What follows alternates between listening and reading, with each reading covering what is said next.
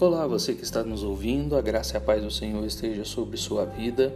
Aqui é a pastora Aguinaldo da Igreja Presbiteriana Esperança em Jacareí e a nossa meditação se encontra em Gênesis 33.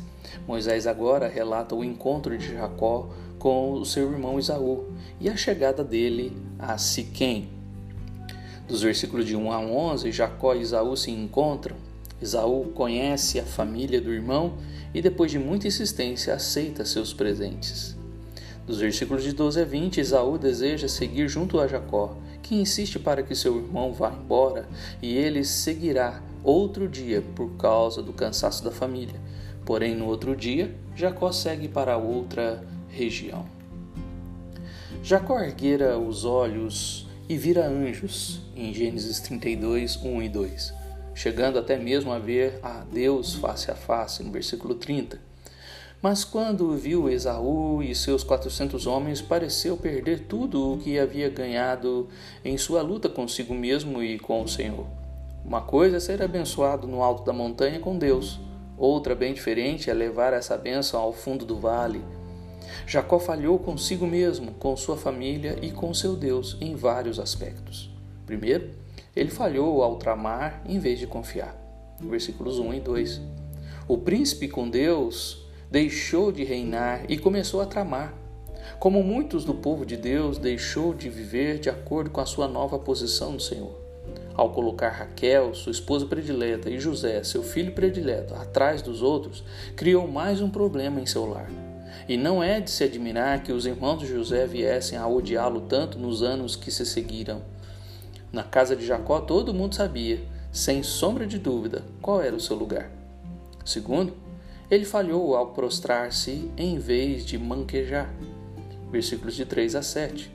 Quando o povo do Oriente se encontrava, muitas vezes prostravam-se e trocavam saudações tradicionais, como Shalom, por exemplo. Mas a forma como Jacó e a sua família saudaram Esaú foi mais do que apenas uma questão de tradição. Jacó havia se tornado príncipe com Deus, mas não estava agindo como tal. O mais velho Isaú deveria servir o mais novo, como Gênesis 27 e 29 nos mostrou. Então, por que o irmão caçula precisava prostrar-se?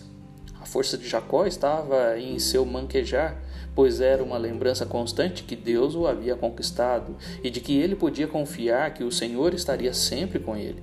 Se Jacó tivesse manquejado, o seu irmão teria notado e perguntado a causa. Teria sido uma excelente oportunidade de Jacó dizer-lhe o que Deus havia feito por ele. Não vemos Esaú se prostrando. Em vez disso, ele correu para o meu, para, é, para Jacó e lançou-se ao seu pescoço e beijou. Terceiro, ele falhou ao suplicar em vez de testemunhar. Versículos de 8 a 15.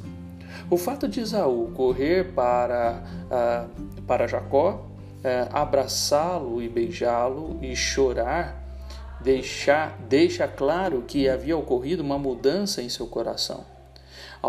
A porta se abriu para que Jacó falasse com Esaú sobre o passado e colocasse em ordem as questões da família. Afinal, o exército de Deus estava por perto e Jacó não precisava temer. Contudo, em vez de confessar seus pecados e de dar testemunho da graça de Deus em sua vida, Jacó gastou seu tempo implorando a Esaú que aceitasse os presentes que havia mandado. Jacó não contou como Deus lhe abençoou, como Deus lhe apareceu no caminho, como ele lutou com Deus, como o nome dele foi mudado por Deus. Jacó ainda não estava vivendo como alguém submisso a Deus. Quarta falha, ele falhou ao prometer, porém não realizar. Versículos de 12 a 17. Isaú, num gesto de bondade, ofereceu-se para acompanhar o irmão até, até ao sul, onde ficava seu lar, no Monte Seir. Mas Jacó não queria passar mais tempo do que o necessário com o irmão. E assim como sua despedida de Labão, o encontro de Jacó com Isaú era uma trégua e não uma verdadeira reconciliação. No entanto, Jacó deu a impressão de que estava de fato rumando para o Monte Seir, versículo 14, e ofereceu todas as desculpas que conseguiu imaginar para que Isaú fosse diante dele e o deixasse prosseguir a seu próprio passo. A repetição da expressão meu senhor nesse parágrafo pode indicar respeito e cortesia da parte de Jacó, mas também sugere que estava se humilhando novamente. Uma coisa é certa: Jacó estava enganando Isaú outra vez. Ah, meu querido ouvinte, se cremos que Deus está conosco em todo momento, não há necessidade de tramar situações pensando em algo que ainda não aconteceu. Isso é ansiedade, e ansiedade é falta de fé, pois agimos preocupados com um pensamento que nem sabemos se irá acontecer. Abacuque e Paulo por três vezes nos ensinam que o justo vive pela fé. Abacuque 2,4, Romanos 1,17, Gálatas 3,11. E não por artimanhas humanas.